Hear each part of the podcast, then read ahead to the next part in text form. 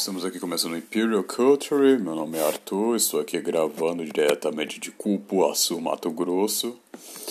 E eu quero mandar um abraço então para essa cidade maravilhosa.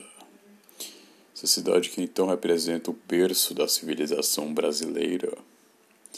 E que então compreende-se que Cupuaçu é uma representação forte do que é o nosso povo íbero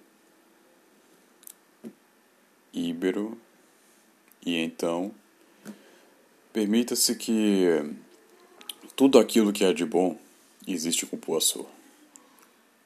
Então um abraço para Cupuaçu lá no Mato Grosso. Bom, eu decidi começar esse podcast para então ter uma meditação da minha pessoa. Se isso for útil para ti, então que representa-se isso para ti também. Eu estou passando por momentos aos quais eu requer um pouco mais de egoísmo e ingratidão de certas coisas que eu que eu possa ter de fazer. Porque eu se ninguém fazer é possível que eu faça. Se ninguém souber como fazer, é possível que eu saiba fazer. Então, se ninguém me ajudar, eu me ajudo. É isso aí. E há uma. Eu vejo que há uma. Uma severa circunstância para que eu tente me manter equilibrado diante de muita coisa. Só que de essas coisas aí acabam que algumas coisas eu não estou tendo um mínimo de paciência para realizar. Não porque eu não queira, mas é porque a circunstância da coisa me exige não ter que é então a faculdade, né? A faculdade sempre atrapalha quem quer então se manter na linha daquilo que sabe que é certo, que é o que? Trabalhar. Eu não sinto raiva do, do meu trabalho. Óbvio que eu mudei né, de emprego agora.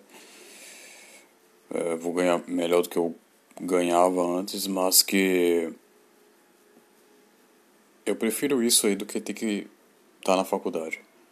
Ah, mas estudar é importante. Cara, estudar é sempre importante. A gente estuda cada dia que passa. Diante de cada ocasião que vai ocorrer, é sempre um aprendizado. É sempre, é sempre uma intenção de entender como que eu devo me, me saciar diante de, de cada coisa, diante de cada problema. De onde eu posso chegar ao cerne do problema para então resolver. Isso é estu estudar, cara. Nego acha que é, eu vou da faculdade, é a coisa mais fútil que tem. E eu vou ter que concluir, porque eu não, eu não quero ir pra cadeia é, comum. Eu quero ir pra cadeia especial. Mas, enfim, parando a brincadeira e a putaria aqui, eu quero falar de coisas que sejam possíveis de você também me ajudar. Eu tô com projeto de consultoria, que eu já vou anunciar aqui os valores atu atualizados e de acordo com a pesquisa de mercado que eu fiz. Eu tinha proposto é, uma, uma consultoria que então está muito cara. Né? Eu vi que eu acredito que não daria certo manter aqueles valores. E a partir do momento que eu não vou manter mais, eu decidi então melhorar um pouco a situação da consultoria. Eu não vou deixar mais a situação de, de trimestral. É, eu vou.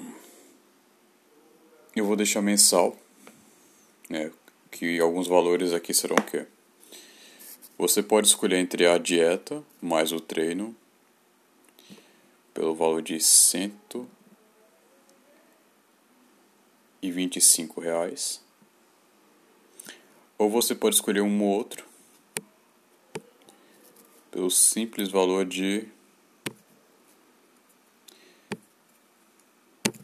cinquenta reais. Um ou outro. Você pode ter o acompanhamento no treino, mesmo já tendo na dieta. Você pode ter um acompanhamento na dieta e já está tendo no treino. Se você tiver um personal, se você tiver alguém que realmente lhe ajude, ou você tem alguma nutricionista que então está fazendo algum plano alimentar para ti, show de bola. Mas eu quero lhe ajudar no treino então, ou na dieta. Você pode escolher um dos dois. E eu tenho dois amigos que estão nesse projeto e tiveram muito ganhos, tanto de alimentação quanto até mesmo de, de imunidade. Um, no momento que então assinou o projeto, ele teve Covid e graças ao protocolo que então passei para tanto é, recuperar peso, para então restaurar a, a possibilidade de, de fôlego que então foi perdida pela pela inflamação da Covid. Ele então está treinando muito bem, está então se ajustando aquilo que então a gente se propôs e cada dia mais está aumentando a força. E o outro amigo meu, que ele tem a intenção de ganhar massa muscular e que graças aos protocolos que a gente fez para ganho de massa, tanto na alimentação quanto para adaptar algumas coisas que ele então não estava conseguindo bem registrar, ele pode tanto reduzir a gordura, mas também pode reduzir é, é, alguns meios que estão, estavam muito ruins para ele, principalmente com relação ao ombro. A partir de alongamentos, a partir de, de possibilidades que ele pôde obter de fazer para então melhorar tanto a postura do corpo, mas também aumentar mais a condição dele poder, por exemplo, fazer um bom agachamento, dele então não ter nenhum problema de hernia de disco. Muita coisa ajudou ele, diante de cada coisa que eu pude passar para ele. Então, se você quiser fazer parte disso aqui, é, fale comigo no Instagram ou no Discord, caso você queira. Eu vou deixar aqui na descrição e estaremos então no dia seguinte, a partir do momento que você queira fazer, a gente vai começar a elaborar tudo de uma vez só, da melhor forma possível, tá bom? Então eu conto com cada um de vocês para que eu possa tanto ajudar vocês, mas que eu possa também é, aplicar tudo do Imperium aqui comigo. Então, quem tiver interesse é só falar comigo.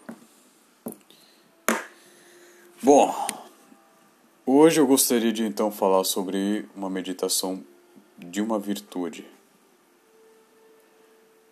A virtude então que então se encontra pelos alicerces inconsistentes que a nossa vida se trata, né? Para então a gente não suportar o peso de coisas difíceis que a gente tende a montar na, na nossa vida. Seja por uma falha de projeto, uma falha de inconsistência ou então é, de meios ruins para então se adaptar disso. E isso a gente vai se basear a partir da falha. Existem três tipos de falha diante de três situações. Um alicerce inconsistente não suportam o peso de um edifício. Cristo menciona essa falha do alicerce no final do discípulo da, do discurso da montanha. Aquele que ouve as minhas palavras e as põe em prática é semelhante a um homem prudente, que edificou a sua casa sobre rocha, houve enchentes, chuvas, torrênicas e vendavais, mas a casa não desabou, porque o alicerce era firme. Pelo contrário, aquele que escuta as palavras de Cristo e não as pratica constrói sobre a areia. As tempestades derrubam a casa e grande foi a sua ruína. Por ter um mau projeto de execução, a obra fica pela metade. Coisas que então eu, durante um bom período da minha vida, porque eu sou uma pessoa muito desapegada e muito criativa, para tentar novas tendências, enfim, tudo aquilo que, que o pessoal vai fazendo e que acredita ser bom, eu tento fazer, só que de vez em quando eu, eu deixo tudo pra, pela metade, pela falta de execução, tanto de um planejamento consistente, mas também de, de falhas que qualquer ser humano pode obter. Só que as minhas falhas são, são mais na situação de, de não acreditar na minha pessoa. E isso eu quero citar. Da segunda falha, a do mau projeto de execução, falou Jesus a uma multidão que o seguia. Se não me engano, foi a única vez em que Cristo se referiu a um homem ridículo que provoca risada nos outros. Vamos ouvi-lo? Quem dentre vós, querendo construir uma torre, não se senta primeiro a calcular a despesa para ver se tem com, com que acabá-la?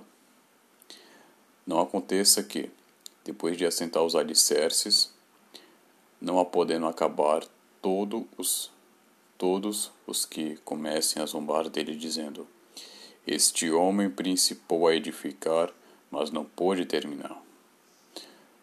Quantas vidas ficam a meia construção? Então, no que se pode afirmar isso aqui? Diante de algo que você queira fazer, você tem um projeto de consistência de entre o curto, o longo, o médio e o longo prazo? Você se obtém de condições realistas e não inimagináveis para então realizar esse tipo de coisa? Você trabalha para então querer realizar?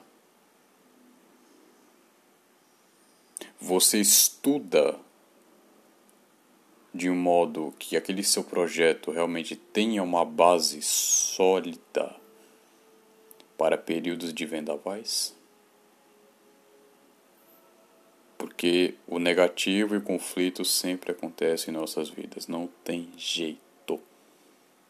Teremos tempos de ouro e tempos de bronze.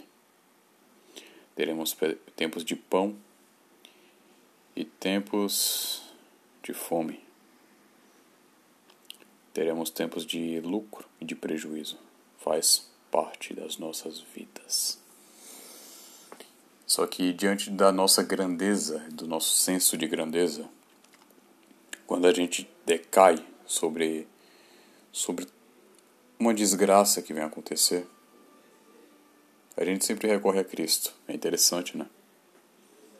É sempre interessante saber que a gente sempre, diante de um momento de fraqueza, a gente recorre a Cristo.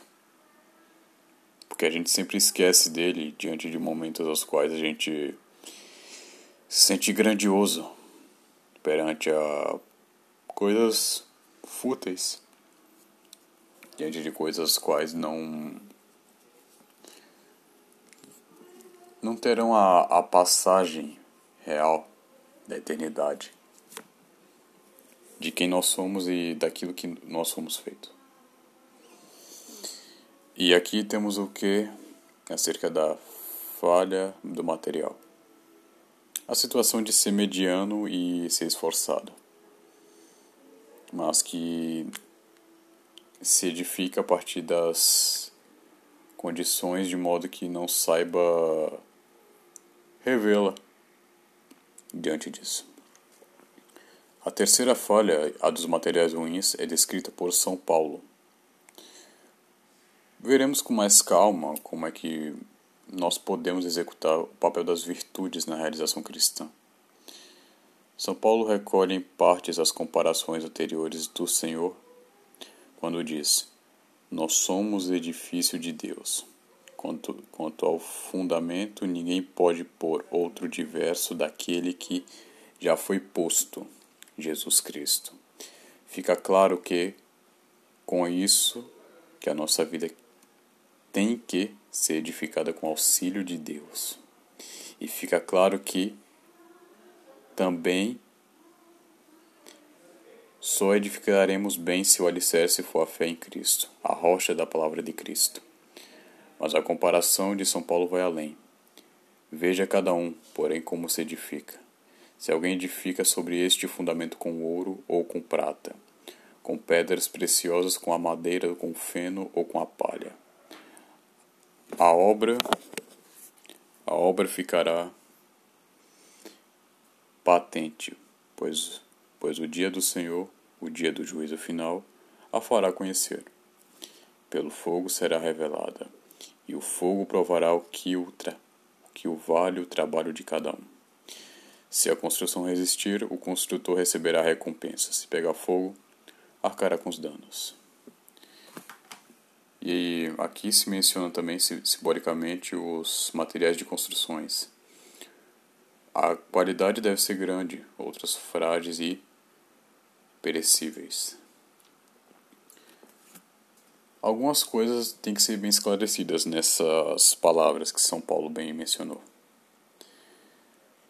As virtudes são que nem um material de construção.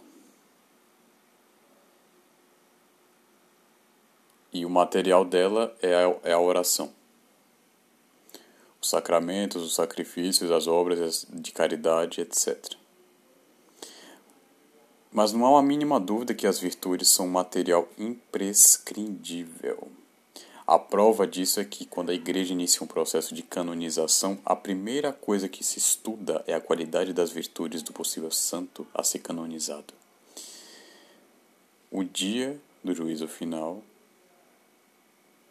que então é mencionado tanto aqui nessa palavra, sob o olhar de Deus tudo fica, ficará claro, que o ouro, o que é prata, o que é pedras preciosas, que apenas madeira, feno ou palha.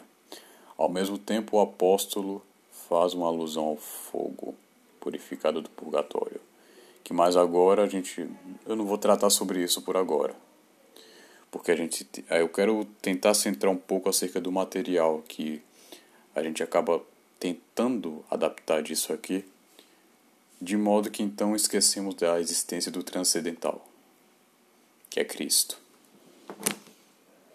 Desse modo, como podemos então é, adaptarmos as nossas falhas e as nossas fraquezas perante isso? transcendental leva ao mental, o mental leva ao físico. E vice-versa. Deus abençoe você e continue comigo. Um abraço.